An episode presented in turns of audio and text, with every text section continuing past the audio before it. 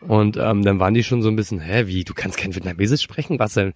Was ist bei euch denn schiefgelaufen zu Hause? Das ist doch absolut, äh, das ist ein unmögliches Ding einfach, ne? Also die Reaktion habe ich schon öfter bekommen dann. Ja, und war dann halt auch ein bisschen schade so drum, ne? Überlegst halt auch so, ja, was ist da eigentlich schiefgelaufen?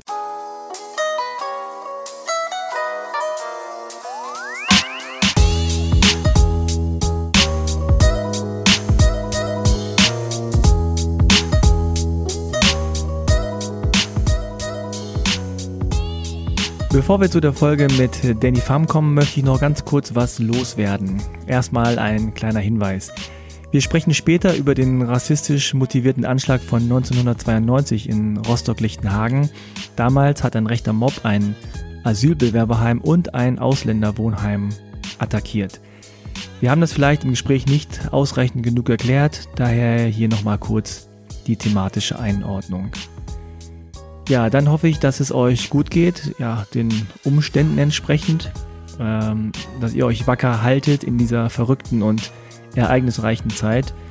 Corona hat uns äh, immer noch im Griff, wenn auch die Lockerungen uns das Leben ja um einiges leichter machen. Ja, und der grauenvolle Tod von George Floyd hat eine beispiellose weltweite Bewegung in Gang gesetzt. Black Lives Matter hat auch hier viele Menschen mobilisiert und ich hoffe wirklich, dass sich dieses Mal daraus strukturell nachhaltige Änderungen entwickeln können. Dann noch kurz zu der aktuellen Folge. Wie immer wurde diese halbe Kartoffelsport-Episode präsentiert und unterstützt von Integration durch Sport. Das Bundesprogramm wird vom Bundesinnenministerium und vom Bundesamt für Migration und Flüchtlinge gefördert. So, und jetzt zu meinem Gespräch mit Danny. Viel Spaß beim Hören. Ja, herzlich willkommen zu einer neuen Folge von Halbe Kartoffel. Mein Name ist Frank. Wir sitzen heute hier wieder draußen, äh, ich sag mal in den Park Studios, outside. Heute mit Danny Pham. Tagschön. Hallo. Tagschön. Und du sitzt hier im Lakers-Trikot, Kobe Bryant. Eine sanfte Brise weht um unser Gehirn. Äh, die Sonne scheint, wir sitzen im Schatten auf Parkbänken. Und äh, ja, wir plaudern ein bisschen über dich und dein Leben. Erstmal Farm, habe ich das richtig gesagt? Ja, eigentlich schon, Fam, ja. Du hast es jetzt nicht so wie in der, die Lehrer in der Grundschule ausgesprochen. Pam. Nein.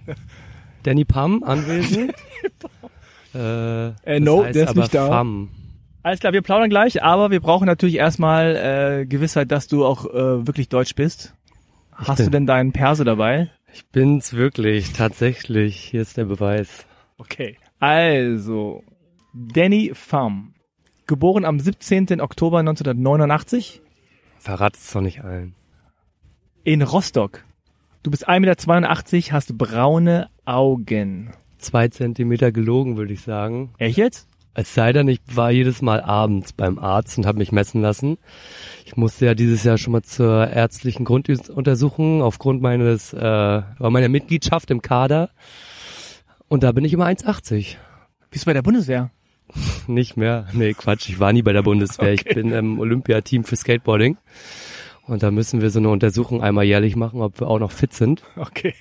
Und da kommen eigentlich dann immer 180 Zentimeter raus. Wie die anderen zwei sich da reingeschlichen haben, ja, ich wollte gerade sagen, wie 1,80 kann nicht sein, du bist größer als ich, aber ich bin ja auch nicht 1,80, wie es auf meinem Pass steht, sondern zwei Zentimeter kleiner. Also Der Ausweis ist fünf Jahre alt, also es könnte sein, dass ich geschrumpft bin. Ah, okay. Na gut, also bitte wieder zurück. Die erste Hürde erstmal schon mal geschafft. Und natürlich gibt es neben der Passkontrolle auch sozusagen die eigentliche soziale Kontrolle mit der obligatorischen Frage, aber wo kommst du denn eigentlich her? Also Vater, Mutter, sag noch einmal kurz. Ähm, ich komme eigentlich, wie du schon gesagt hast, aus Rostock und bin da auch geboren. Ähm, meine Mutter ganz in der Nähe in Mecklenburg, äh, kleines Örtchen namens Bützow. Und mein Vater aus äh, fern äh, Südostasien, aus äh, Vietnam, aus der kleinen Stadt äh, Haiphong in der Nähe von Hanoi. Mhm. Genau. Okay, dann haben wir das auch geklärt. Du musst ja einige Hürden überstehen als äh, Sportler Edition Gast. Und zwar die Rubrik Mitgliedsausweis. drei kurze Fragen zu deiner sportlichen Tätigkeit. Du hast ja gerade schon angemerkt, dass du skatest. Äh, Nummer eins. Wie hieß dein erster Verein? Mein erster Verein hieß SV Sievershagen. Das ist ein Fußballverein in Rostock. Kleines Käffchen. Ah, okay. Und die zweite Frage hast du damit vielleicht schon beantwortet. Wie hieß deine erste große sportliche Liebe? War das Fußball? Große erste sportliche Liebe, ja, müsste auch im Kindesalter von sechs Fußball gewesen sein. Ja. Was hast du noch für Sportarten so gemacht? Ähm, ah, tatsächlich, dein zweiter Verein Handball für zwei Jahre. Oh, okay. Ähm, war schon spaßig. Ich habe das so mit Nachbarn zusammengespielt. Ähm, aber die größte Passion wurde es dann doch nicht mehr. Ähm, ansonsten, ja, das waren so die beiden. Okay. Vorm Skaten. Und jetzt bist du nur noch am Skaten? Oder machst du noch andere Sachen? Nee, tatsächlich jetzt äh, Fulltime Skaten, aber so ein paar Sachen au als Ausgleich sind schon noch dazu gekommen. So Muckibude laufen? Genau, ja, manchmal in die Muckibude gehen, jetzt irgendwie laufen, nicht so mein Ding. Das finde ich immer ein bisschen belastend für die Knie. Ähm, da fahre ich lieber mehr Fahrrad, ansonsten ja, so Ausgleichssport, einfach ein bisschen was pumpen. Stabis. Ein paar Stabis immer gut auf dem äh, Wackelbrett. Ja. Und Nummer drei, was ist denn dein Signature-Trick beim Skaten? Signature Trick würde ich jetzt einfach mal sagen, äh, Nollie Flip Nose Slide, den kann ich ganz gut. Also sprich, äh, auf der Nose des Skateboards gestanden, ein Kickflip um die eigene Achse, also eine Drehung um die eigene Achse des Boards und dann into a Nose Slide Und dann so sliden halt so. und dann so rutschen und wieder raus. okay. Ich glaube, es ist schwieriger, das zu beschreiben, als für dich, als das zu machen. Tja, Okay. muss man nochmal googeln, das Geschehen. Okay. Könnte man. Dann jetzt, der Klischee-Check. Jetzt wird's ernst. Sieben Thesen zu dir, deiner Person, zu dem, was ich jetzt so als äh, Ankerdaten hatte. Einfach total klischeehaft gedacht. Du sagst einfach ja oder nein. Alright? Alright, schieß mal los. Nummer eins. Die meisten können dich herkunftstechnisch nicht einordnen. Jein. Mehr ja als nein. Und die, die es können, was sagen die? Gerne mal Thai. Also ich Ja? habe hab das Gefühl, dass das Thai und Vietnamesische oftmals abgemixt wird. Und selbst wenn man es schon ein paar Mal erwähnt hat, äh, wird das Thai trotzdem nochmal äh, her herbeigebracht. Keine Ahnung wieso. Ich glaube, Thai hat irgendwie so ein bisschen größeren Touri-Einfluss. Das ist meine Theorie. Ah, okay. Nummer zwei. Du wurdest als Kind oft wegen deines Aussehens geärgert. Äh, ja, kam vor. Nummer drei. Bei euch zu Hause gab's immer säckeweise Reis. Das ist absolut wahr. 20 Kilo Säcke Reis standen schon mal äh, rum. Ja. So im Eimer oder? Na, diese blauen Riesensäcke. Ja, äh, genau. Genau. Okay. Nummer vier, du bist in keinem wohlbehüteten Elternhaus aufgewachsen. Ach, da Phasen. Ich glaube mal. Doch, nee, das stimmt nicht. Okay. Nummer fünf, deine Skaterfreunde waren für dich eine Ersatzfamilie. Das ist wohl wahr. Nummer sechs, du warst froh, aus Rostock rauszukommen. Ja, absolut. Da muss man irgendwann mal raus auch. Nummer sieben und die letzte äh, These, wenn du sagst, dass du von Beruf Skater bist, ist die erste Frage, echt, kann man damit Geld verdienen? Ja, in neun von zehn Fällen ist das wohl Ja? so. Ja. Und glauben dir die Leute, dass du äh, wirklich Pro-Skater bist oder sagen die so, na komm, du hast nichts anderes in dem Sinne? Ähm, aufgrund meiner Glaubhaftigkeit denken, glauben mir die das denn schon in dem Moment. Aufgr- Aufgrund deiner glaubhaften sportlichen Skater-Statur sagen die, ja, okay, Ja, passt. Nee, der, der, der lügt schon nicht, der sieht schon glaubwürdig aus. Okay. Aber sag noch mal ganz kurz, also wir haben ja immer noch Corona. Äh, wie ist es bei dir? Wie kommst du klar? Und wo wärst du eigentlich jetzt äh, ohne Corona? Du wärst wahrscheinlich irgendwo in der Welt und äh, am Video drehen, skaten, sowas?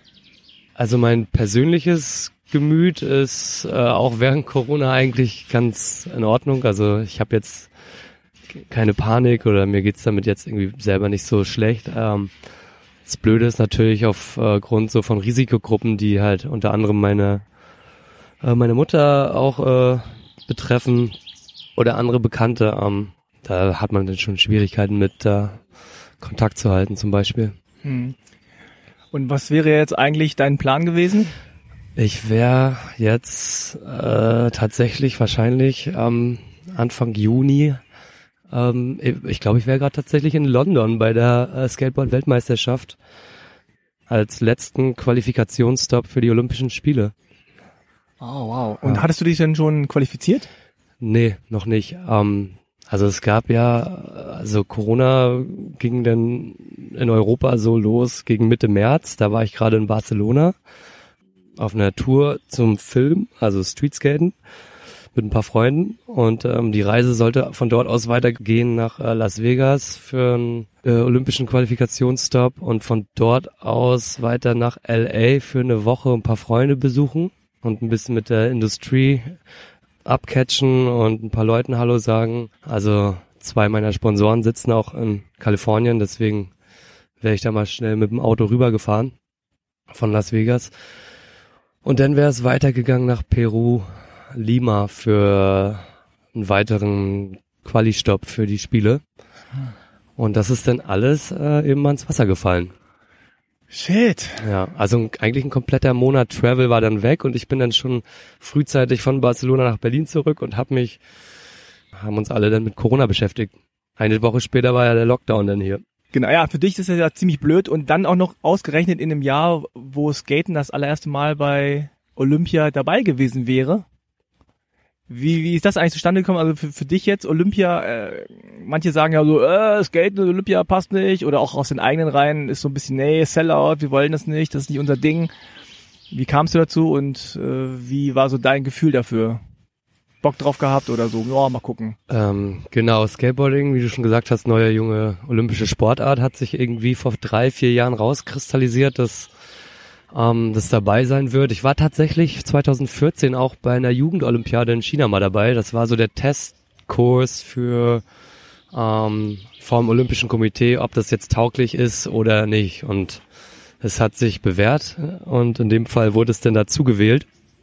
Also ich muss dann irgendwie vor drei Jahren, äh, zwei, drei Jahren zum Kader dazugewählt worden sein und dachte mir nur so, ja gut, wenn das jetzt so ist und ich die Chance dazu hab, äh, dann probiere ich das mal aus. Also ist ja auch äh, im Grunde genommen eine once in a lifetime chance. Also es wäre blöd, würde ich das irgendwie ausschlagen. Abgesehen davon fahre ich auch ganz gerne mal Contests, also auch vor dieser Olympiageschichte.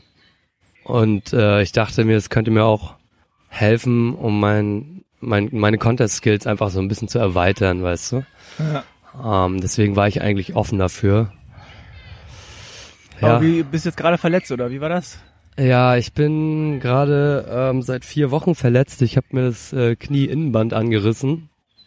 Ähm, bin so blöd irgendwie beim Streetskaten auf einer Straße geslammt, wollte irgendwie so ein Gap springen und ähm, beim Ollie Nose Nee, nee, war schon ein bisschen komplizierter, war war ein Switch Kickflip, ein dickes Gap, könnte man sagen. Okay. Wen es interessiert, der kann gerne auf mein Insta gucken. Der ist irgendwo da in den letzten Post drin. Lass uns mal einmal ganz kurz zurückgehen. Ähm, in Rostock 89. Ähm, weißt du denn eigentlich, wie deine Eltern sich kennengelernt haben? Ähm, ja, tatsächlich weiß ich das. Ähm, naja, also aus Erzählungen kenne ich das mhm. von meiner Mom. Ja, mein Vater kam 84 nach Deutschland, 87 haben sie sich kennengelernt über äh, gemeinsame Freunde und ja, mein Vater hat dann erstmal damals in, im, im Wohnheim im Sonnenblumenhaus in Rostock gewohnt. Also falls einem das okay. ein Begriff ist, ähm, gibt es eine ganz schön heftige Geschichte zu dem Sonnenblumenhaus.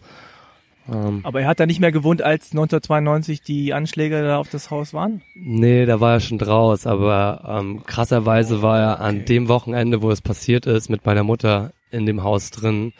Da die immer noch Bekanntschaften und Freunde in dem Haus hatten und die haben da einfach so community-mäßig gern mal abgehangen und ähm, gekocht und ja, eine gute Zeit gehabt. Und das war dieses Wochenende, wo ich gerade mit meiner Schwester bei meinen Großeltern auf dem Dorf war.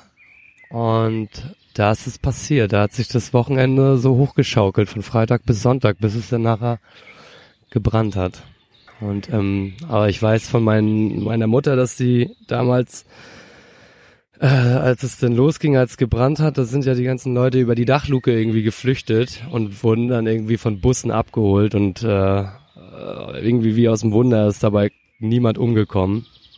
Ja. Ja, ich wollte gerade sagen, also ich habe das nur noch so in Erinnerung im Fernsehen gesehen zu haben. Und ich sehe immer noch diese Menschen, die dann da halt vor diesem brennenden Haus stehen, zuschauen und klatschen. Und das war für mich damals mit das Schlimmste. Also klar, ich meine, da schmeißt jemand einen Molotow-Cocktail äh, in so ein Wohnheim rein, ne, wo vorwiegend ähm, Vietnamesen wohnen. Die Polizei greift nicht ein, ja. Äh, Leute klatschen und sagen, jawohl, richtig so. Das war schon, das war schon echt schlimm. Ähm, aber wenn man sich das jetzt aus der Entfernung und aus der zeitlichen Distanz nochmal anschaut, unfassbar. Also wirklich unfassbar. Ja. Äh, und man kann sich nicht vorstellen, was da alles hätte passieren können. Und dass da wirklich niemand umgekommen ist, ist tatsächlich ein Wunder. Das, also, das war krass, weil ich war halt irgendwie viel zu jung, um das zu verstehen. Irgendwie zweieinhalb oder drei war ich gerade. Und meine Eltern haben mir das erst später irgendwie erklärt. Aber ich bin auch mit zehn in der Nähe auf eine Gesamtschule gegangen. Das heißt, ich musste immer an dem Haus vorbeifahren mit der S-Bahn. Und ähm, ja, denkst du halt jedes Mal dran, wenn du an dem Haus vorbeifährst, mhm. an diesem zwölfstöckigen. Äh, weißt du noch, wie deine Eltern dir das erzählt haben oder wie sie damit umgegangen sind? War das ein Thema in der Stadt? War das ein Thema unter Schülern? Äh, unter Schülern war das zu der Zeit erstmal kein Thema, weil die ganzen Köpfe einfach noch viel zu jung waren, äh, von Grundschule bis aber so gegen sechste, siebte Klasse kam man dann schon mehr in Berührung damit, wenn man mal eine Doku gesehen hat. Es gab dann auch eine Doku, die habe ich mal mit meiner Mom erzählt. Also dann hat sie mir das quasi aus erster Hand erklärt, was da eigentlich passiert ist. Ansonsten wurde das Haus ja auch wieder neu, frisch aufgelegt. Das sah dann äh, nachher besser aus als vorher quasi, also halt wie renoviert. Und ja, also Rostock hatte ja ein Stück weit schon immer so eine ja, ein bisschen äh, Fascho-Geschichte, würde ich fast sagen. Also ich wurde echt oft von Leuten gefragt, wenn ich irgendwo unterwegs war, ob es stimmt, dass in Rostock so viele Faschos da oben leben. Und äh, das war ja auch wirklich kurz nach der Wende und äh, das war auch nicht das einzige. Aber Rostock-Lichtenhagen war immer oder ist bis heute eigentlich so ein Begriff, ne? So wie Hoyerswerda, wie Solingen. Das ist so ein Ort, der damit irgendwie verbunden bleibt. Und das ist ja jetzt auch schon ja, fast 30 Jahre her. Aber also ich habe die Bilder, weiß ich noch, habe ich noch im Kopf. Ja, im Nachhinein bin ich jetzt natürlich sehr froh, dass das äh, mit meiner Mom und meinem Dad so ganz gut geklappt hat und die da hm. quasi weg sind einfach und ähm, halt auch weggezogen. Also die haben ja jetzt nicht, also meine Mom hat da nicht gewohnt, aber die haben sich dann natürlich eine Wohnung in der Stadt gesucht und aber die haben auch, oder ihr habt auch lange in Rostock gewohnt ja, ähm, irgendwie dreimal umgezogen und äh, ich habe da bis 18 gewohnt, ja. Ah, okay. Aber insgesamt, wenn ich jetzt mal so zurückblick äh, oder halt auch an die Zeiten denke, wo ich die ersten Berührungen mit Berlin hatte, das dürfte so um die Zeit gewesen sein, wo ich dann zehn war, also irgendwie 2000er Anfang. Da ist äh, der Norden, also Mecklenburg, ist da schon noch gut zurückgefahren, also im Vergleich zu der Großstadt, ne? Also diese ganze Facettenreichheit, die so eine Hauptstadt mit sich gebracht hat, das, das habe ich äh, in Rostock nie so gesehen. Das war eher Platte, ne? Also ich bin ja. halt komplett Platte aufgewachsen und ja. Und was sind so deine Erinnerungen an Platte? Also ist das eher so, ah, gute alte Zeit, irgendwie mit äh, Kindern abgehangen, rumgestreunt oder ist es eher so deprimierend gewesen? Nö, deprimierend war es jetzt nicht wirklich, weil, ähm, pff, ja gut, wenn du nichts anderes kennst.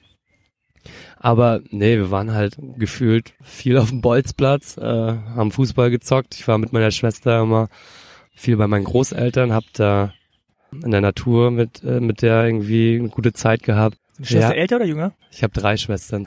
Die ältere ist tatsächlich äh, von meiner Mutter, von einem anderen Vater und die zwei jüngeren, die sind von meinem Vater mit einer anderen Mutter. Ah, okay. Also deine Eltern die, haben sich dann getrennt. Genau, die, die haben sich getrennt, da war ich sechs. Ja. Ah, okay. Ja, die waren verheiratet und dann. Und du bist bei deiner Mutter aufgewachsen? Genau, mit meiner Schwester bei meiner Mutter aufgewachsen. Die ist schon, meine Schwester ist schon sehr früh nach Berlin gezogen, also da war die 15. Oh. Und ähm, da ich mit ihr sehr eng war, ähm, habe ich sie in den Ferien halt auch immer besucht in Berlin und habe wochenlang bei ihr geschlafen und habe so ein bisschen Berlin aufgesaugt für mich und da war mir eigentlich schon relativ früh klar, dass ich hier irgendwann mal wohnen will. Ja, das war ja dann auch noch so eine wilde Zeit ne, in Berlin. Also Ja, war es ja. dann so ab 99, 2000er so. Ja, es war krass mit besetzten Ja. Häusern, ähm, die ich auch äh, als kleiner Junge schon von innen sehen durfte. Also meine Schwester hat mich da mal ein bisschen äh, rumgeführt. Die hatte selber so eine kleine Punk-Vergangenheit oder eher eine etwas äh, größere, rebellischere. Macht, Also sie, heu- macht sie jetzt heute nicht mehr, aber damals hat sie mich dann äh, schon in die Bars mitgenommen äh, als kleiner Junge. Aber die hat auch gut aufgepasst und ich bin eigentlich sehr dankbar für diese ganzen Erfahrungen. Also, Also ist dann schon mit 15 ausgezogen, hat dann alleine gewohnt oder WG oder so? ja, WG hat sie gemacht, so betreutes Ah. Wohnen mit so ein paar anderen schwierigen Fällen, sag ich mal. Okay. Auch wenn die alle ganz lieb waren. Und deine Schwester hat einen anderen Vater, äh, hat keine vietnamesischen Wurzeln. Ne, die ist von der Optik komplett deutsch. Und die anderen beiden, die, meine jüngeren Schwestern von meinem Vater aus, die sind von der Optik komplett vietnamesisch, weil er hat noch mal eine Vietnamesin gedatet. Die sind ja 22 und 18 und wohnen auch in Berlin. Und war das ein Problem für dich mit deiner Schwester, dass ihr sagen anders ausseht und dass die Leute gesagt haben, ey, seid ihr überhaupt, hä, seid ihr Geschwister oder so? Oder war das kein Thema? Ja, Weil ihr ich, so weit auseinander seid. Also damals äh, in der in der Platte war das schon so ein auffälliges Pärchen, meine Schwester und ich. Also halt einfach ein komplett anderer Look so, ne? ja, also da kamen auf jeden Fall Sprüche, ne? Klar, so Rostock-Platte, ey. Also ohne da jetzt irgendjemand zu nahe treten zu wollen, aber das ist Anfang, Mitte der 90er da auch ein, einfach noch ein begrenzter Horizont. Die sind da schon noch nach, ähm, haben da noch so die mentalen Nachschäden von der, vor der Wende. Und da kommen auch die Sprüche in der Schule als auch Was kam da so für Sprüche? naja, ich denke mal so anfangs halt auch irgendwie so die Klassiker, auch mal so Fidschi, ähm, Chinese, okay. Ich meine, Kinder wissen es nicht besser. Selbst Russe habe ich auch mal gehört, Hm. obwohl ich nicht, äh, den, den konnte ich nicht ganz sehen, den Russen in mir. Aber okay, Chinese kann man sich noch zusammenbilden. Ist immer geil, wenn man so beleidigt sein möchte oder sauer sein möchte und man denkt so, hä? Verstehe ich irgendwie nicht. Hm. Kann ich auch nichts spüren sozusagen. Ja, also ansonsten, da kamen noch ein paar andere Sachen, aber ich habe das irgendwie, ähm, War das so, dass du dich auch körperlich wehren musstest oder war das eher so Sprüche und Also klar hat man mal irgendwie Rangeleien mit so Leuten gehabt oder später irgendwie in der, ähm, in der Mittelstufe gab es auch noch mal einen, der hat irgendwie sich kurz mal als Fascho ausprobiert in unserer Klasse. stimmt, es gab immer so ein, zwei. Ein, ja, der ist auch so- zweimal sitzen geblieben, war dadurch So, ja. zwei Köpfe größer als alle anderen und hatte dann irgendwie so äh, White Power Aufnäher und irgendwie Alpha Jacke und so das Setup halt. Und aber der war nicht wirklich Nazi, also der hat das irgendwo eingeflößt bekommen, aber eigentlich wollte er doch auch cool mit mir sein. Und ja, halt Ja, so Wannabes. Wir hatten auch mal so einen auf der Schule, der dann kurz ausprobiert hat. Mhm. Also zumindest so vom Look, ne? Und dann wurde er relativ schnell so in die Schranken gewiesen und dann hat er was anderes probiert. Also solche gab's halt auch, wo du schon wusstest, so, okay, jetzt macht er einen, auf Nazi oder so. Dabei äh, nimmt man ihm noch nicht mal das ab. Ne? War einfach auf der Suche. Hast du denn, äh, warst du denn eigentlich auch viel am Strand? Das ist ja das, was ich erst spät realisiert habe, dass Rostock, also Warnemünde dann, ne, vorgelagert, wunderschönen Strand hat. Ja, also es war nicht alles schlecht, ne? Also Und du kannst äh, von der Platte im Grunde mit der, also jetzt, ne, weiß nicht, wie es Ja. damals war, mit der Tram oder mit der Bahn, kannst du fast dahin fahren, ne? Genau, also Hammer. eigentlich ähm, gibt's ja nur eine äh, S-Bahn-Linie, die von der City bis bis vor den Strand halt fährt, oder bis vor die Promenade am Strom. Du kannst dann halt so am Kanal langlaufen, der mündet dann so äh, in der Ostsee.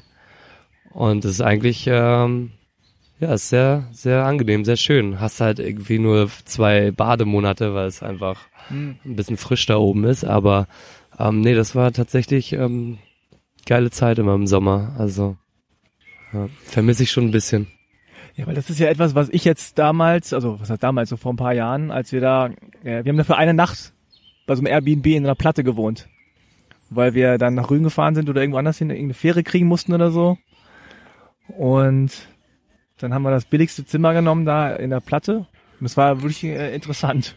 Und dann sind wir da, ne, so fünf Minuten Auto und dann warst du plötzlich da an dem Strand und das war herrlich. Also das habe ich gar nicht so richtig in meinem Kopf zusammengekriegt. Ne? So Hochhaussiedlungen und dann so direkt Strand. Ja, es ist ein krasser Kontrast, weil du fängst eigentlich in der Stadt an, fährst ja aus der KTV, also aus der Krüppeliner Tor Vorstadt raus, da ist alles noch so ähm, halt klein gebaut, keine Platte und dann fährst du halt langsam so durch die erste Platte Ebershagen, da habe ich halt gewohnt, dann kommt später Lichtenhagen, dazwischen ist noch irgendwie Lüttenklein und hinter Lichtenhagen kommt dann Warnemünde Strand und da ist die Welt dann wieder schön.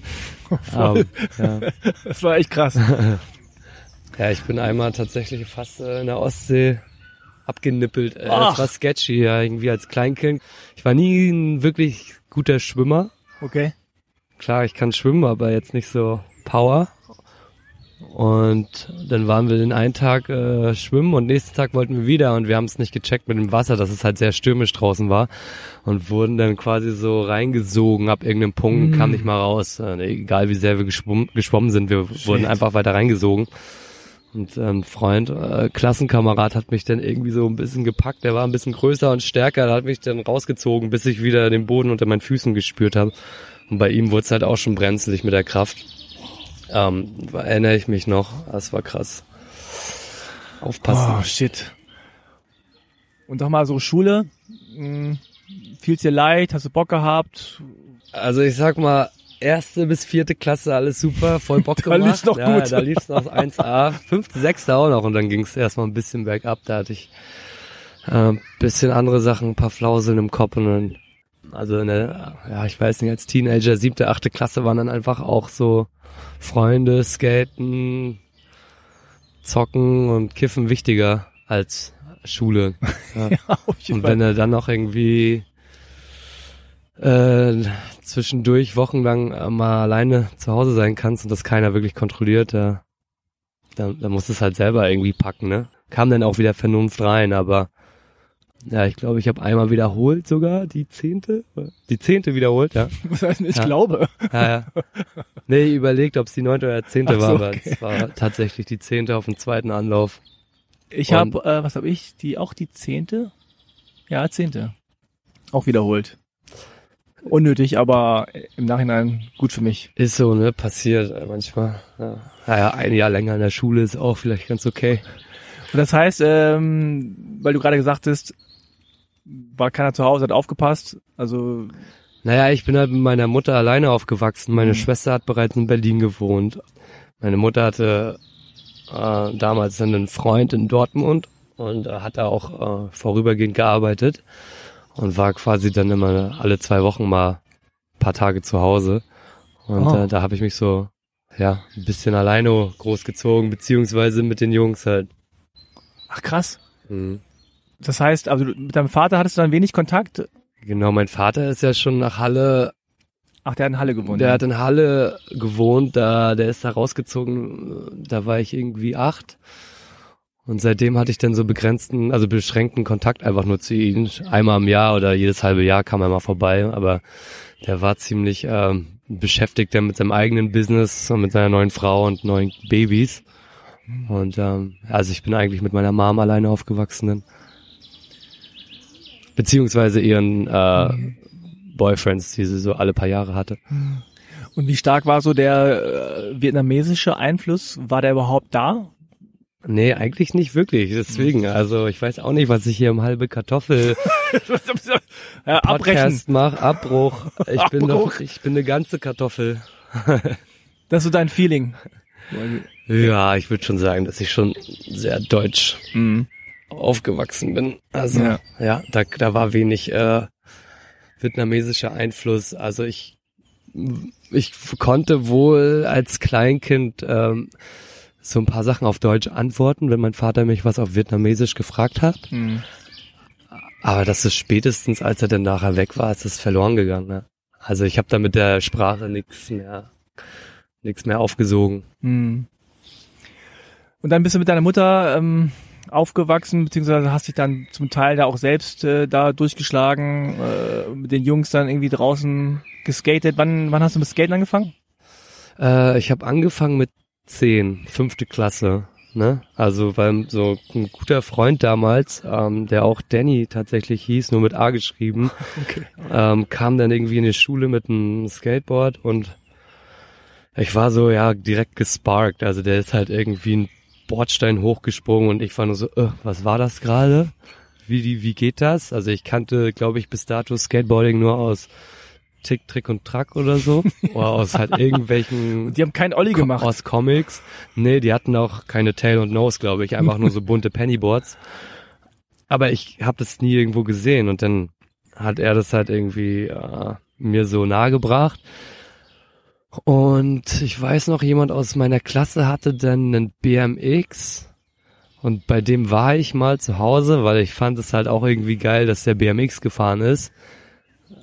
Der Eddie war das damals und dann hatte der in der Ecke ein Skateboard stehen gehabt und hab, ich habe ihn gefragt, ob ich mir das mal leihen darf und der hat's mir gegeben.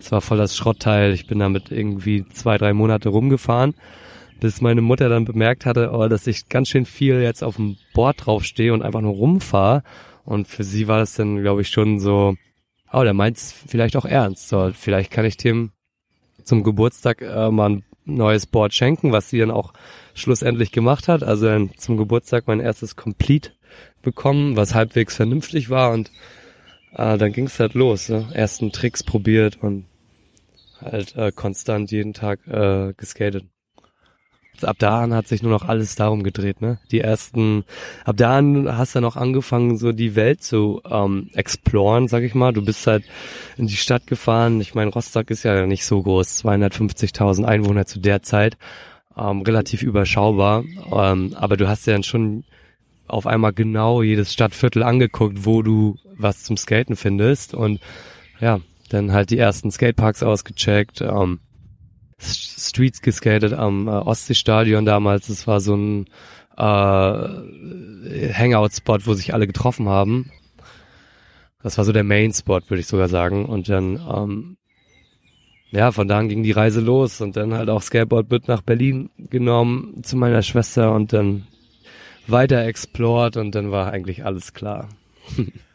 und die Leute, mit denen du dann in Rostock abgegangen hast, äh, waren das dann Leute, die eh schon Freunde waren, die dann auch damit aufs Brett aufgestiegen sind? Oder bist du einfach irgendwo alleine hin zu Spots und dann waren da die, die Boys? Nee, also wir hatten schon so unsere kleine Plattenposse. ja, also. Habt ihr auch einen ähm, Namen gehabt? Ja, ist eine gute, nee. Plattenposse. Ist auch nicht schlecht. Naja, du hattest halt immer so Jungs aus der Stadt, Jungs vom Dorf und mhm. Jungs aus der Platte. Und wir haben uns meistens dann alle im Skatepark in der Stadt getroffen. Und das wurde dann halt irgendwann so unser größter Freundeskreis, ne? Also tatsächlich den von von dem vorherigen Freundeskreis aus der Schule, der ist dann irgendwann so auf fast so verloren gegangen und dann war es halt eher so die Jungs beim Skaten und ja, es ist interessant, was du gesagt hast, dass man dann die Stadt mit anderen Augen sieht, ne? Dass man einfach nur guckt, okay, wo sind hier Möglichkeiten zum Skaten? Das könnte man nutzen, ha, hier ist der Belag so und so, okay, hier kann man abhängen, hier kommen die Cops oder nicht und so weiter. Das ist äh, echt schon äh, interessant, dass dann und das ist, glaube ich, auch etwas, was sich vielleicht abhebt von anderen Sportarten. Ja, also Fußball, Tennis oder so, da hast du halt deinen Platz. Und äh, Skaten machst du halt in der Stadt. Man sagt ja immer so, ja, man macht die Stadt so zu eigen. Ja. Und das ist dann äh, das Spezielle, dass man nicht an einem Fleck ist, ja, und da sein Ding macht und immer nur da, sondern dann immer weiterzieht und neue Sachen ausprobieren möchte, ne? Und die Sachen, die schon vorhanden sind, und das ist, glaube ich, dann vielleicht auch eine Zeit gewesen, Rostock, äh, wo dann vielleicht auch nicht viele gesagt haben, nee, nee, hey, das machst du kaputt, das geht nicht, sondern wo es dann vielleicht auch egal war. Ich weiß nicht, wie, wie war so ja. die Beziehung zu den Polizisten, zum Ordnungsamt, zu Nachbarn und so weiter?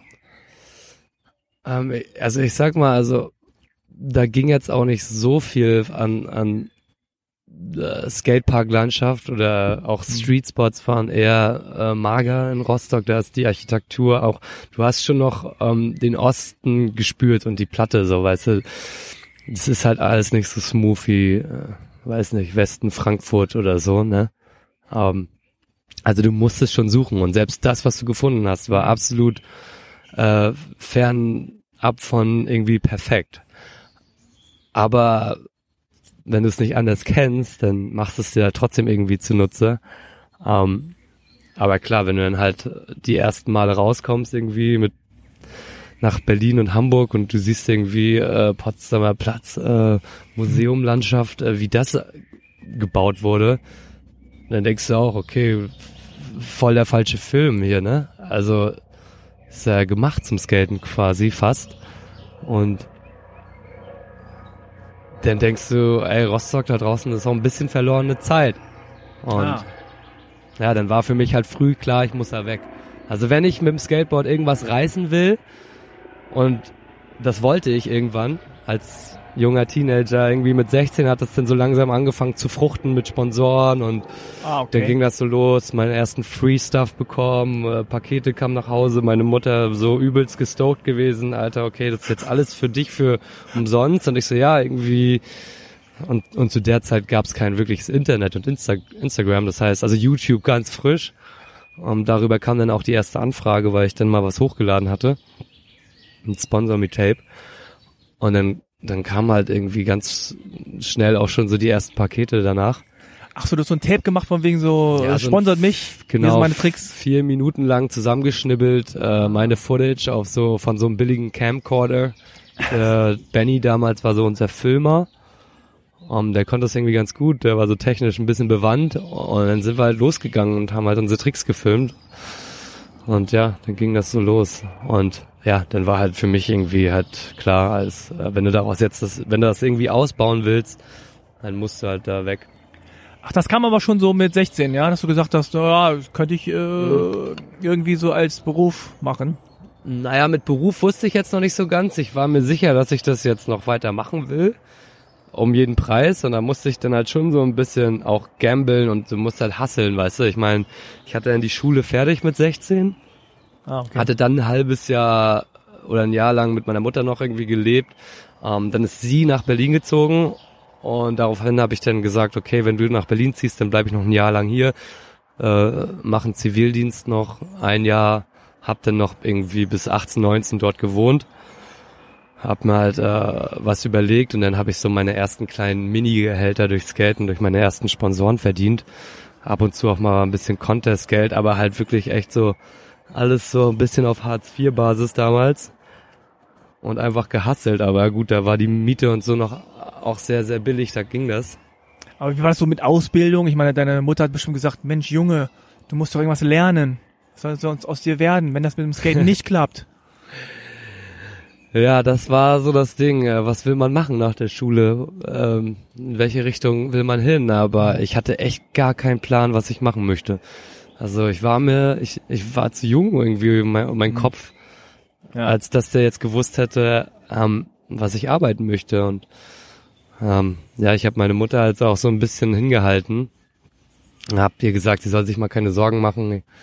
Ich pack das schon und ja, die hat mich dann auch machen lassen. Das war auch richtig so. Das fand ich dann auch gut so, weil im Endeffekt hat sich das Skaten dann äh, zu meinem Job entwickelt und hätte ich jetzt eine Ausbildung gemacht, drei Jahre lang, dann könnte es passieren, also dann könnte es sein, dass daraus nichts geworden wäre. Ja. Es hätte so viel Zeit genommen. Gab es denn so einen Moment, wo du gemerkt hast, wow, ich bin irgendwie meistens besser als die anderen?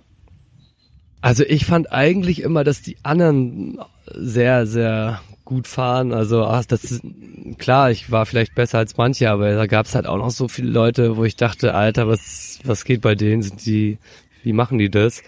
Und ich habe einfach immer versucht abzucatchen, irgendwie hinterherzukommen und auch einfach besser zu werden und neue Sachen zu probieren und ja, also es hat auch alles ein bisschen gedauert, also aber ja, also ich habe mich eher so in einem konstanten Bogen bis 30 äh, weiterentwickelt, wobei andere vielleicht schon mit 17 so gut waren, aber dann auch bis 27 auf dem gleichen Stand geblieben sind. Und bei mir war es eher so eine proportionale Kurve. Ah, okay. Jetzt äh, klischeemäßig ist es ja so, dass Skater dann so miteinander abhängen, ne, rausgehen, so sich treffen, Skaten, trinken, essen, vielleicht auch ein bisschen Drogen konsumieren, kiffen oder so. Äh, was weiß ich, zocken.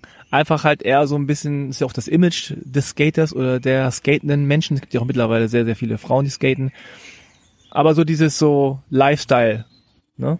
Dieses Rumhängen, nicht so, alles nicht so ernst nehmen, bisschen Underground, punkig, hip-hoppige. Aber natürlich gehört dazu, und das vergisst man ja oft, dass man Tricks nicht einfach so lernt, sondern man lernt sie durch Repetition, ne? durch Wiederholung, durch immer wieder machen und sowas. Warst du ja früh schon so ein Typ, der so, ja, so trainingsmäßig da rangegangen ist, der gesagt hat, Leute, ey, äh, lass mich in Ruhe, ich muss jetzt hier den Trick, ich will diesen Trick stehen. Oder war das so, kam das so sehr easy für dich? Ähm, nee, anfangs kam erstmal gar nichts so easy. Also ich habe gefühlt äh, länger gebraucht als die meisten, um die ersten Flip-Tricks zu erlernen. Ähm, aber dann, als einmal Klick gemacht hat mit den ersten Flip-Tricks, kamen die anderen ganz schnell dazu. Und da, ab der Zeit habe ich, glaube ich, dann auch so einen gewissen Ehrgeiz entwickelt und bin, glaube ich, durchschnittlich einfach auch mehr gefahren als andere. Das heißt, also ich war dann auch eben mal so stundenlang beschäftigt an einem Curb, also an der Box und habe jetzt irgendwie einen neuen Grind-Trick probiert äh, oder die ersten Flip-In-Geschichten into Slide und bin da einfach auch hartnäckig dran geblieben. Und auch äh, gerade die Zeit, wo die anderen dann angefangen haben zu kiffen und halt auch äh, den Fokus auf Kiffen gelegt haben und abhängen und chillen und äh, da war ich immer noch äh, an der Grindbox beschäftigt und habe lieber da irgendwie stundenlang mhm. probiert, ne? Also wirklich stundenlang. Also wenn ich heute überlegt, dass ich so lange da Tricks probiert habe, das würde ich heute, glaube ich, äh, von der Geduld oder beziehungsweise von der Kraft her auch nicht durchhalten. Ne? Als Teenager bist du da so, da hast du einfach ewig lange Kraft. Ja. ja. Und ja, klar, später habe ich auch mal äh, was gekifft, so dass ich war jetzt nicht so der mega Abhängige. Ich hatte auch überhaupt gar keinen die finanziellen Mittel, ja, um, um mir das jetzt irgendwie so zu ermöglichen wie manch einer. Aber so ja, ich habe ab und zu mal auch mitgekifft, aber war auf lange Zeit überhaupt nicht mein Ding. Ja. Ja, interessant. Also es ist schon so, dass es dann immer so die gibt, die so skaten und dann auch ein bisschen mehr so der Gesellschaft wegen, ne, und dann vielleicht auch irgendwie andere Dinge wie zocken oder oder oder auch kiffen dann besser ja, finden. Tony Hawks Pro Skater. genau. Ja. ja, das ist ein sehr einflussreiches Spiel äh, damals. Und dann gibt's die, die wirklich sozusagen so die Craft, ne, also das Handwerk lernen wollen und da bei dem Skaten bleiben. Das ist dann bei dir anscheinend der Fall gewesen. Ja klar, also äh, ganz viel Einfluss auch von äh, einer Handvollen anderen Leuten aus Rostock, also die schon mal einen vorgelegt hatten, auch ältere oder gleiches Alter wie ich, ähm, haben uns schon äh, gegenseitig viel beigebracht. Ja, das ist so each one teach one Prinzip, ne? Also das, man orientiert sich an dem Älteren oder an dem Besseren und der bringt einem was bei und dann bist du vielleicht irgendwann derjenige, der sagt, pass auf, mach das mal so und so und so, sich so Tipps geben. Ist das so, wie man sich das vorstellt, so ein bisschen Big Family mäßig, so die Skater-Szene? Ja, damals war das schon so, fand mhm. ich. Also das war schon die erste Big Family in Rostock, die ich so durch Skaten dann kennengelernt habe, weil man mhm. hat echt alles zusammen gemacht. Das fing an, irgendwie mittags im Skatepark treffen, dann essen, zusammengehen und bis abends abhängen. Dann irgendwie Party auch bei den Jungs auf dem im Haus und nächsten Tag zusammen aufwachen und ja, man hat schon äh, fast 24-7 eigentlich aufeinander ge gehockt, so ja. Ja. Und wenn du dich daran erinnerst, wie war so die kulturelle Zusammensetzung, sage ich mal? Also wenn ich mich erinnere, ich bin ja jetzt äh, ein paar Jahre älter als du, so 13 Jahre älter oder so, als die ersten Skater in Deutschland überhaupt so anfingen, da rumzustehen auf so einem Brett, da war das also meinem Empfinden nach jetzt relativ in Anführungszeichen weißer Sport. Also es war nicht so, dass die Migranten, Kinder äh, da aufgesprungen sind und gesagt haben, ey cool, ich skate jetzt auch, sondern das war eher, also für mich war es auch zu teuer damals, weiß ich noch. Also ein Board irgendwie 100 Mark gekostet oder so. Nur das Board, ja, ne, plus easy, genau. Rollen und so. Ja. Complete bist du schon bei 250 Mark. Das war mir echt zu teuer einfach. Äh, und dafür musst du dann halt auch damit umgehen können auch noch. Also war wie so ein Instrument, ne? Ähm, muss man erstmal auch lernen, damit umzugehen. Aber jetzt ein paar Jahre später, bei dir jetzt sozusagen, weiß ja auch nicht, wie es in Rostock dann war, aber war das irgendwie so ein sehr, sehr weißes Ding oder hast du das gar nicht so empfunden? Doch, also anfangs waren es schon eher äh, weiße Leute und ähm, dann später wurden es dann doch so auch mal ein paar mehr so halbe Kartoffeln gab es dann doch auch einige. Ja. Also und wenn ich das jetzt mal zu heute vergleiche, also heute hast du ja fast, ähm, ja, weiß ich nicht, fast mehr halbe Kartoffeln, ne? Also gerade so in so einer Multikulti-Stadt wie Berlin, da ist ja schon die Mehrheit fast äh, Ja. mit äh, ausländischen Wurzeln dabei. Ja. Und auch mal gerne mal auch mit äh, viel Talent. Weiß auch nicht. Wie hat dein Vater reagiert auf Skaten? Der hat es gar nicht gecheckt. nix gecheckt. Gar nix. Minus. Minus. Also erzählt hier, Olli Kickflip to Nose Grinds. der fragt 180. mich halt heute noch irgendwie, ob ich äh, das noch mache mit dem Brett und ob ich mir nicht mal jetzt einen vernünftigen Job hole. Das sind so die die Standarddinge, aber ich glaube, so, so ein bisschen hat er es jetzt verstanden, dass es irgendwie, was mir das bedeutet, was ich damit, dass ich die Welt damit kennengelernt habe, äh, die Welt bereist habe und der checkt jetzt ein bisschen mehr, dass es halt äh, so wichtig für mich ist oder meine Leidenschaft ist. Aber ja, klar, das hat Jahre gedauert, ne? Also ich glaube, auch erst kürzlich hat er das verstanden. Ah, interessant. Ja. Also als es damals so als Hobby äh, stattgefunden hat und ich den halt äh, in Berlin besucht habe im Skateboard, da war dem das jetzt irgendwie total unklar, was ich da jetzt irgendwie den ganzen Tag draußen mitmache. Man muss ja auch sagen, dass das äh, Skateboarden und die Skateboard-Szene noch sehr jung sind. Ne? Also gerade in Deutschland. Also es gibt nicht so viele Menschen, die jetzt meinetwegen 50 sind und vom Skaten gelebt haben oder leben konnten. Ne? Also das ist noch etwas äh, sehr Neues und da ist natürlich nicht verwunderlich, wenn ältere Generationen nicht so richtig checken, ja, woher soll das Geld kommen? Wer soll dich bezahlen dafür, dass du skatest und Tricks machst, ne? Das, das, das verstehen die wahrscheinlich nicht. So, aber du hast ja gesagt, dann kommen da erste Pakete an mit, mit Free Stuff so und dann Mutter sagt so, hä, warum schicken die dir das? Ne, was soll das? Äh, kapieren das nicht. Dann sagst du, ja, ich mache ein paar Videos und dann, ich glaube, das ist schwierig. Und, aber ein Teil ist natürlich auch so, ich meine, das ist auch eine Generation von Eltern, die es vielleicht gewöhnt sind, ja, man geht zu einem, man hat einen Arbeitgeber und man hat den dann ganz Leben lang. Ja? Man geht dann zu einer großen Firma oder so und das Asiatische ist vielleicht nochmal spezieller, weil es gibt ja nur drei, vier Berufe, die man gerne äh, hätte für sein Kind und Skaten gehört nicht dazu. ja, so. Oder generell Sport. Aber hast du ihm auch so, so Artikel geschickt oder Videos oder sowas? Ja, ich habe dem dann schon später mal äh, Videos von mir äh, gezeigt, ähm, wie das überhaupt funktioniert. Also Schreiende Kinder. Spiel Verstecken jetzt hier. jo, Tschüss. ciao. Okay. Oh, Stöcker. Danke. Ähm, genau, wo sind wir stehen geblieben? Also hast du ihm so Artikel geschickt oder Videos, damit das kapiert? Ja, nee, ich hatte ihm jetzt nie so Videos oder Artikel geschickt, aber weil unser Kontakt war eh viel zu limitiert, weißt du, also wir haben uns zwischendurch echt super wenig gesehen und einfach nicht so einen guten Kontakt mehr gepflegt. Ähm, später, als ich dann so Anfang der 20er ein bisschen reifer war und ihm auch wieder mehr ihn mehr gesehen hatte, ähm, da habe ich denen dann schon mal auch mal ein paar Videos und so gezeigt was wir da überhaupt treiben auf Reisen und dass sowas auch mal stattfinden kann in der Form von der Dokumentation, dass wir jetzt nicht irgendwie nur da sind und irgendwelche Spots skaten und Stufen springen, sondern dass wir halt auch ein Stück weit Kultur irgendwie mit rüberbringen, irgendwo äh, in ein fremdes Land, äh, Beispiel jetzt mal im Iran waren wir damals, ähm, das war so ähm, ja, der eigentlich mit einer der krassesten Trips, auf dem ich so war, wo ich halt so, wo dieser Skateboard-Kulturaustausch so kontrastreich war, weißt du, wir als erstes westliches Team zu Besuch bei den Persern und die uns quasi per Einladung, also es war der einzige Weg, wie wir auch einreisen durften, zu Gast gewesen bei denen zu Hause und ähm, die sind halt auch geskatet, aber halt mit so schäbigen, naja, so relativ schäbigen, selbstgebauten Brettern. Der hatte eine Bordpresse in seinem Keller die Presse hat er durch irgendwie, äh, das war so das alte Werkzeug von dem Vater. Und der hat das dann selber gemacht. Und das haben wir halt so als Dokumentation irgendwie aufgezeichnet.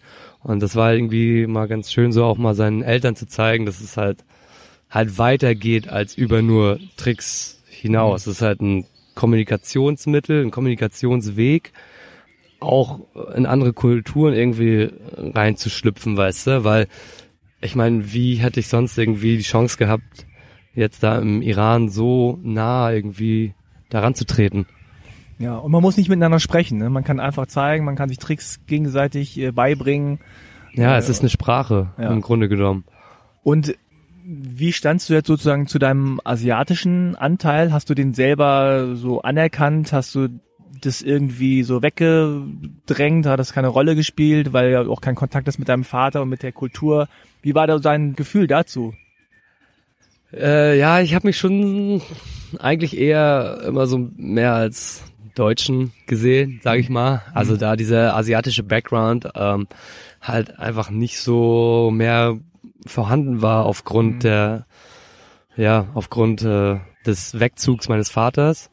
Und na klar kam ich dann immer noch mal so mit Vietnamesen auch in Berührung irgendwo im Alltag oder auch im Ausland. Ich war dann auch mal selber ähm, in Vietnam, in äh, Ho Chi Minh City mhm. ähm, für über eine Woche. Wegen Wollte, Skaten auch. Wegen Skaten, ja, mhm. es war ein Skate-Trip. Also es war so ein Monat lang durch Asien und das hat halt in Vietnam begonnen. Und ja, wurdest du ja schon irgendwie auch mal von den Locals so rausgepickt, hey, du bist doch äh, bestimmt auch halber Asiat oder so. Und dann habe ich denen halt gesagt, ja, mein Vater ist Vietnamese und dann Meinten also, die, yeah! ja, dann, yo, sag doch mal was. Und ich so, pff, sorry, ich, Vietnamesisch äh, ist bei mir ungefähr so Zero. Und ähm, dann waren die schon so ein bisschen, hä, wie, du kannst kein Vietnamesisch sprechen? Was denn? Was ist bei euch denn schiefgelaufen zu Hause? Das ist doch absolut, äh, das ist ein unmögliches Ding einfach, ne? Also die Reaktion habe ich schon öfter bekommen dann. Ja, und war dann halt auch ein bisschen schade so drum, ne? Überlegst halt auch so, ja, was ist da eigentlich schiefgelaufen zu Hause, aber ähm, ja, ich glaube, es wird schwierig heutzutage, das noch aufzuholen mit, mit dem Vietnamesischen. Und gab es bei dir so eine Phase, wo du das auch ein bisschen aufholen wolltest? Also wo du so ein bisschen dich eingelesen hast, vielleicht oder weiß das ich, vietnamesischen Hip-Hop gehört hast oder irgendwie sowas oder Filme. Also gab's sowas oder, oder gibt's sowas? Ähm, Nee, also ich wollte schon immer so die Wurzeln meine, meines Vaters halt irgendwie aufsuchen. Wo kommt der eigentlich her? Wer ist der eigentlich? Mhm. Was hat er so noch alles erlebt? Aber der ist da eigentlich relativ schweigsam mit umgegangen. Ne? Der hat mir jetzt nie die vollen Geschichten erzählt, mhm. Ähm, wie er als Kind gelebt hat. Und ähm, aber was wir uns jetzt eigentlich mal vorgenommen hatten, ist, dass wir zusammen mal ähm, die Familie meines Vaters in mhm. Haiphong ähm, besuchen werden. Ja, das ist so ein bisschen on, auf meiner Bucketlist und äh, hoffentlich auch, hoffentlich kriege ich das mal umgesetzt, wenn die Spiele vorbei sind nächstes Jahr im Sommer. Dann habe ich, glaube ich, auch ein bisschen mehr Luft dafür. Ja, es interessiert mich halt einfach schon, ne? Weil ja. der hat da ja auch noch so, keine Ahnung, zehnköpfige äh, Bruderschaft und äh, noch seine Eltern leben halt da auch noch und ja. Ja, auf jeden Fall. Also ich glaube, das ist so ein Trip, den äh, alle mal machen sollten, beziehungsweise auch irgendwie die meisten, die ich jetzt zumindest gesprochen habe, auch machen wollen gerne. Manchmal klappt dann aus verschiedenen Gründen nicht, aber wenn man dann da vor Ort ist und wenn man da die Familie kennenlernt, das ist dann einfach nochmal eine ganz andere Nummer, als wenn man das entweder nur erzählt bekommt oder halt wie jetzt dann auch in deinem Fall teilweise so gar kein richtiger Bezug da ist. Ne? Also das ist dann echt äh, schon auch mal sehr emotional. Ja, weiß nicht, vielleicht, vielleicht konnte er es mir damals auch nicht erzählen. Also er sagt ja auch, dass er einfach, dass ich zu jung war, um diese krassen Stories hätte ja. verstehen können. Irgendwie, dass der im Kambodscha-Krieg war mit 14 äh, und so Sachen. Ich meine, das, das ja, ist vielleicht für ein Kleinkind schon noch ein bisschen viel. Das ist ein bisschen viel, ja. ja. Aber spätestens äh, Anfang, Mitte 20 fragt sich dann doch schon, ähm, Wer bist du eigentlich? Ja. ja, so ältere asiatische Männer sind jetzt klischeehaft gedacht nicht die, die sozusagen mit ihren Emotionen und mit ihren äh, Erfahrungen so hausieren gehen. Und so besonders redselig darüber referieren. Ne? Also mein Vater ist auch nicht so. Und wenn man fragt, ist immer so, ah, komm, ist doch so lange her oder so. Und man spürt auch, dass die da nicht drüber, drüber sprechen wollen, dann genau. fragt man auch nicht nach und so. Und mhm. das äh, kommt dann vielleicht später, wenn, wenn alle ein bisschen älter sind, ne, wenn man das Gefühl hat, jetzt gibt es vielleicht so eine Zeit, wo man drüber sprechen kann. Aber ich könnte mir vorstellen, also bei meinem Vater ist es so, und bei deinem Vater nehme ich an, ist es ähnlich vielleicht, dass die mit anderen mehr darüber reden können, besser darüber reden können als mit dir. Weil sie dir sozusagen immer noch was aufbürden, ne, mit dieser Geschichte. Weil du damit mehr Emotionen verbindest dann als jemand Fremdes. So.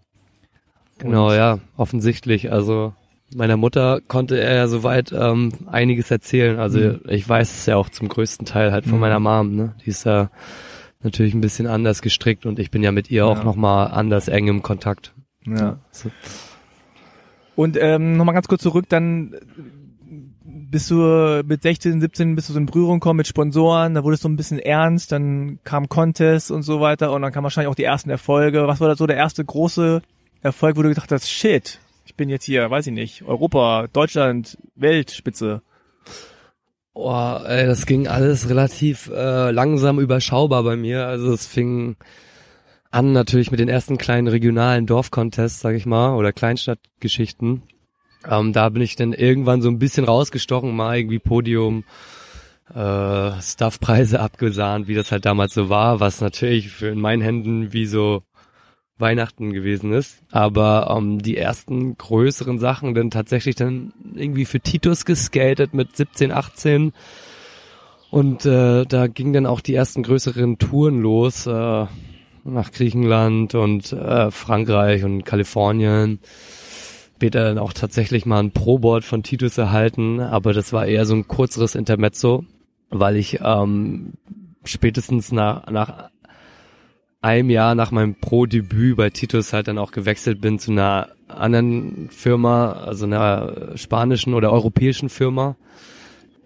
Und dort dann halt auch in einem Team war, was von dem Level her nochmal krasser war. Also das hat mich nochmal stärker geprägt und motiviert, einfach in diesem Team zu skaten. Ja, Titus ist ja der, man kann das jetzt glaube ich so respektvoll sagen, Großvater des deutschen Skateboardings, ne, wahrscheinlich, Titus Dittmann. Und du hast ja vorhin gesagt, dass du durch Skaten die Welt bereist hast, ne? Man hat ja so ein bisschen gehört, wo du schon überall warst. Also schätz mal, wie viele Länder warst du jetzt irgendwie durch Skaten? Ähm, ja, ich weiß nicht, die Skaten bestimmt, äh, habe ich bestimmt schon 30, 40 Länder irgendwie bereist. Wow, okay. Schätze ich mal. Einfach jetzt mal so vorneweg. Ich müsste mal nachzählen, also mich interessiert's auch. Und ich meine, im Grunde bist du ja überall und skatest dann da, ne? Ja, also du, du siehst halt auch irgendwie die Stadt nochmal mit ganz anderen Augen, ne? Also du würdest dich ja auch in irgendwelchen Ecken rumtreiben, wo du jetzt als normaler Mensch oder normaler Tourist einfach nicht hingehen würdest, weil es auch einerseits vielleicht nicht besonders schön ist, nicht touristisch und auch nicht und vielleicht auch manchmal gefährlich, ne? Also es gibt schon ein paar sketchy Ecken. Also in die Pariser Vororte musst du jetzt nicht da in den Suburbs irgendwo rumspringen. Äh, ja, als Skater bist du ganz gern mal so, ich sag mal, nahe der Straße und sprichst auch eine bestimmte Sprache und kommst da, sag ich mal, eher mit äh, mit so äh, mit so Gegenden zurecht. Ne? Da wirst du jetzt nicht direkt irgendwie für unbedingt abgezogen. Also klar, kann auch passieren. Ja. Also gibt's auch genügend Stories. Ähm, aber meistens ist da so ein gewisser Respekt da, ne? Von ja, so, meistens ah, okay, schon. Ihr seid nicht hier, um uns irgendwie Böses zu tun oder uns, uns auszubeuten oder irgendwie so, sondern das ist so, hey, cool, dass ihr hier seid, dann die machen ein paar Tricks und dann so, wow. Ja, oder? im besten Fall schon. Meistens ja. ist es so, ne? Kann er, gibt, wie gesagt, gibt's auch Ausnahmen so. Aber eigentlich ist immer alles gut gegangen. Und ja, also wie gesagt, also durch so verschiedene Sponsorenwechsel über die Jahre halt auch immer wieder auf andere Touren und nochmal auf andere so Destinations gekommen. Und dann halt auch später ähm, viel, viel Zeit in äh, oder monatelang so in Amerika gewesen aufgrund äh, noch einen weiteren Sponsorenwechsels. Also ich bin ja jetzt so bei seit sechs Jahren bei Flip Skateboards und die sind halt ähm, based in Kalifornien und deswegen äh, verbringe ich da auch möglichst immer ein paar Monate im Jahr mit den mhm. Jungs, weißt du. Deswegen Hast du nicht sogar auch ein eigenes Board? Genau, ja, ich wurde vor anderthalb Jahren mit einem Signature Board ausgestattet. Es war quasi so ein Stück weit mein, mein Ritterschlag von der Firma. Wow. Und der bedeutet dann halt auch nochmal was anderes als ein, ein Pro-Board auf Titus, ne? Ist halt eine deutsche Firma. Ja. Und die schlägt halt auch nicht so Wellen übersee. Aber wenn du jetzt, sag ich mal, ein, ein eigenes Board bei Flip hast oder bei einer anderen internationalen Firma, dann bist du wirklich auch ähm, etablierter. Also man kann ein Danny Farm Board kaufen. Das ist käuflich zu erwerben, richtig. das ist geil, total unreal und äh, ja, ist flashig, auf jeden Fall. Und wie ist das? Kommen dann auch manchmal so Leute auf dich zu und sagen so, hey Danny, du bist mein Hero. Kommt das Skater? Ja, kommt vor. Also kam schon ein paar Mal vor. Ist auch äh, ist auch immer witzig, in was für Situationen oder an, in was für Orten. Das passiert äh, auch äh, passierte schon mal irgendwie im Supermarkt oder irgendwie so auf dem Fahrrad irgendwo, auf dem Fahrradweg und ist jetzt, jetzt nicht super häufig, aber es kommt mal vor, ne? Es ist, oder auf einer Skate-Demo. Ja, ist witzig. Ich war ja früher nie so als Kiddie, ne, dass ich, wenn ich jetzt auf einer Skate-Demo war und mir meine ähm, Vorbilder irgendwie angeguckt hat, wie die, wie die halt skaten, dann war ich so äh, der Letzte, der da jetzt irgendwie hingelaufen ist ja. und äh, sich ein Autogramm abgeholt hat, weil ich wollte ja eher ihr Ding machen lassen und ähm, ich dachte so, ja, die sind da so im Privaten, mhm. komm, lass die mal in Ruhe so. Ja. Vielleicht war ich da auch einfach ein bisschen schüchtern. Heute würde ich es vielleicht sogar machen. Ja, heute ist das ein bisschen anders, ne? Durch Social Media auch hat man das Gefühl, man ist näher dran an den äh, Stars, an den Leuten, die man auch cool findet. Und da traut man sich dann vielleicht eher, weil man das Gefühl hat, man kennt die Person schon ein bisschen besser. Also Ritterschlag, also eigenes Board ist natürlich so ein Ding, wo man sagt so, wow, das ist so, I made it, ne? Irgendwie. Äh, jetzt kommt Olympia und so. Also hast du denn manchmal so das Gefühl, so, so zurückblickst und denkst so, okay, ich, Junge aus der Platte, hier mit 18, 17 irgendwie keinen Plan gehabt, was ich werde oder was ich sein will, wer ich bin. Und jetzt äh, bereise ich die Welt so durch Skaten. Also hast du manchmal so, ein, so Flashbacks? Klar, also hast schon immer noch mal so Flashbacks oder halt auch immer wieder noch mal dieses Verlangen, dieses Gefühl zu bekommen, was du damals auf irgendwelchen Reisen hattest, wo du die ersten Eindrücke gesammelt hast, ja. Und, und das ist ja auch so eine Art Suchtgefühl und du willst das ja eigentlich noch mal wieder haben und dann wiederum willst du ja deine Skate-Karriere auch verlängern, weil was du alles, was du damit verbindest, ja, das, das willst du nicht unbedingt missen, aber trotzdem ist dieses Skate Life oder halt auch in der heutigen Zeit so ein ähm, fortführender Prozess und die, die ganze Kultur verändert sich ja auch ein Stück weit. Mhm. Klar, also du blickst schon drauf zurück und denkst dir, boah, krass, ey, wo du überall gewesen bist und in was für einem Alter auch und es hat mich halt so unheimlich geprägt und trotzdem denke ich mir jetzt, es muss halt irgendwann noch irgendwie weitergehen, weil eines Tages bist du halt auch nicht mehr der äh, körperlich fitteste. Ne? Ich mhm. meine, ist halt einfach ein Abnutzungssport körperlich und der ist halt auch einfach endlich. Aber gerade äh, habe ich schon noch das Gefühl, dass ich irgendwie noch äh, lange weitermachen kann und auch will. Also es bereitet mir einfach noch ähm, nach wie vor extrem viel Freude, irgendwie auf dem Board zu stehen. Aber ich spüre gleichzeitig auch so langsam eine Veränderung, dass da jetzt was Neues kommt und stattfindet, ne? Also man hat schon noch mal einen anderen Blickwinkel aufs Leben und auf ja auf auf so Projekte und und sich selber, ne? Wie im, im Gegensatz zu vor zehn Jahren. Kennst du euch den Film Gleaming the Cube? Nee. Den musst du noch mal anschauen, weil der ist mit Christian Slater. Mhm äh, der damals nicht skaten konnte, der skaten gelernt hat. Tony Hawk war dabei, hier Stacy Peralta und diese ganzen Hauding von früher haben sozusagen ja. so äh, so die Homies gespielt oder irgendwie, ich glaube, Pizzaboten hat Tony Hawk gespielt. Und das Lustige ist, Christian Slater hatte einen Adoptivbruder, der aus Vietnam kam. Und äh, dann ging es mit vietnamesischen, äh, weiß ich, Mafia oder, oder auf jeden Fall äh, waren viele vietnamesische Rollen in diesem Film 1989. Und ähm, den habe ich im Kino gesehen damals. Weil das so, ich glaube, der aller der ersten Hollywood-Filme war, wo Skaten einigermaßen authentisch rüberkam und auch wirklich die Skater mitgefahren sind. Also Tony Hawk war da, glaube ich, gerade aus der Highschool raus oder so. Ich äh, glaube, ich erinnere mich gerade so ein bisschen an so eine Bildsprache, wo du das so erklärst. Ähm, hab nie den kompletten Film gesehen, aber es gab da so einige äh, so Streifen, die halt echt so, ja, damals als Kind fand ich das so ulkig. Ich meine, die ganzen Slow-Mo-Aufnahmen wahrscheinlich auch siehst. Ich habe Turtles geguckt. Das war so, so mein, ja, das war mein, äh, das geht nie auch, ne? Mein, einer meiner ersten, mein erster Bezug so zu Skateboarding. Wahrscheinlich auf so einer, auf einer Bildfläche, dass ich irgendwie Turtles skaten sehen habe. Ja, und zurück in die Zukunft, ne? Gab's zurück ja in die Zukunft, ja, natürlich. Skateboards oder Hoverboards, ja, dann. Ähm, aber der Film, also ja. Living the Cube heißt der, ja. kann man sich nochmal reinziehen. Auch wenn natürlich das Bild jetzt alles andere als HD ist. aber äh, das war schon, schon cool. Und für mich war das damals im Kino schon auch so ein Highlight, weil das einerseits dieses, diese Skate-Kultur mit aufgegriffen hat und aber auch, dass es asiatische Rollen gab. Ne? Also nicht nur der Böse oder einer, sondern es gab mehrere. Es gab auch dann ein Mädchen und äh, dann auch so Verbrecher, aber auch die Guten und so. Hat die leider dann nicht so richtig fortgesetzt über die Jahre. Aber äh, das, das war cool. Und eine Doku, die ich vor Jahren gesehen habe, ist Dogtown und Z-Boys. Die habe ich gesehen, ja. Den habe ich, auch mal Hammer, gesehen. Wo ja. die äh, auch die Jungs da in Kalifornien da äh, illegalerweise in den Pools immer geskatet sind. Und letztens habe ich gesehen Mid-90s von ja. Jonah Hill.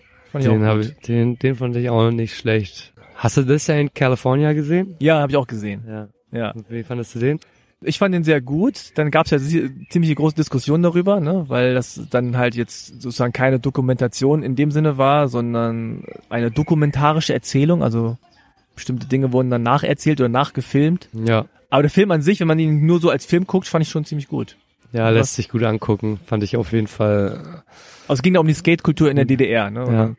Ja, auf jeden Fall ähm, werde ich mir jetzt in dem Zuge nach deinem Gespräch mich mal ein bisschen wieder in die Skate-Film Doku-Geschichte rein reinfräsen, weil es doch immer irgendwie cool ist. Ja, bitte, mach das. Also ich werde mich äh, eher, glaube ich, anderen ja. Filmen widmen, äh, damit sich nicht äh, 24-7 bei mir sich alles ums Skaten nur dreht, sondern ich auch mal äh, einen Blick bekomme auf so andere äh, Filme und was weiß ich alles. Also ja, ansonsten ähm, finde ich halt auch ganz oftmals so einfach nur so Geschichten von anderen Sportarten total äh, ansteckend, ne? Wenn ich jetzt irgendwie einen Nowitzki oder Dirk Nowitzki mhm. äh, seinen Film äh, guck über seine Herangehensweise und Technik beim, beim Basketballsport, ähm, da kann man irgendwie als Sportler schon viel von ableiten, weil Skaten ist halt eben nicht nur dieses einfach nur Tricks machen und es ist halt einfach ein sehr muskulär ansprechender Sport irgendwann und du bist halt an so einer, nach so einer fünf, sechs, sieben Stunden Session bist halt einfach auch tot. Und da wieder nächsten Tag auf dein Level zu kommen, da brauchst du ein Stück weit Professionalität, ne? Und klar, so in Zeiten von Olympia, da bin ich auch extrem froh, dass wir die Möglichkeit haben, einen Olympiastützpunkt zu besuchen, Massagen zu bekommen, äh, im Trainingsraum zu gehen und halt nochmal so andere Techniken zu erlernen, dass wir halt möglichst lange diesen Sport ausüben können. Ja. Ja, ja Olympia wäre nochmal echt eine neue, coole Erfahrung, weil ähm, auch wenn es da Diskussionen drüber gibt und äh, vielleicht viele Leute auch aus den eigenen Reihen sagen so, äh, das ist nicht unser Ding, glaube ich schon, dass es eine große Chance sein kann, Skaten auf so ein Level zu heben, dass man sagt, Leute, das ist eine Sportart. Das ist jetzt nicht so ein Zeitvertreib, wo Kids irgendwie so ein bisschen äh, da so auf dem Asphalt rumrollern. Das auch, ja. Aber äh, um richtig, richtig gut zu sein, muss man auch richtig gut trainieren. Und das ist, äh, ist genauso ein Sportler wie ein Fußballer, wie ein äh, Leichtathlet, der da an, seiner, äh, an seinem Sport irgendwie arbeitet. Ja. ja, cool. Also dann wünsche ich dir ja jetzt schon mal äh, fürs nächste Jahr alles Gute. Hoffentlich äh, qualifizierst du dich, aber es ist wahrscheinlich relativ, oder? Es ist, es ist, äh, ist so um, umstrittenes Mittelfeld, ist gar nicht mal so leicht. Also da, okay. dass ich mich jetzt noch äh, qualifizieren werde, ich glaube mal, also ich muss schon Gas geben, ein bisschen Glück haben. Okay. 50-50 Chancen sind da. Also die Startplätze für Olympia sind sehr, sehr begrenzt. Okay. 20 pro Disziplin und pro Geschlecht. Wow, insgesamt? Ja.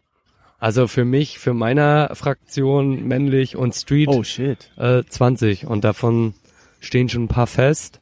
Und es dürfen auch maximal drei pro Nation sein, daher ist es sehr überschaubar. Okay. Aber es ist noch nicht ganz äh, entschieden. Na gut. Deswegen. Also auf jeden Fall da alles Gute und äh, hoffentlich sehen wir dich äh, in Tokio nächstes Jahr. Wäre schon ziemlicher Hammer. Mhm. Ja, wenn er ist.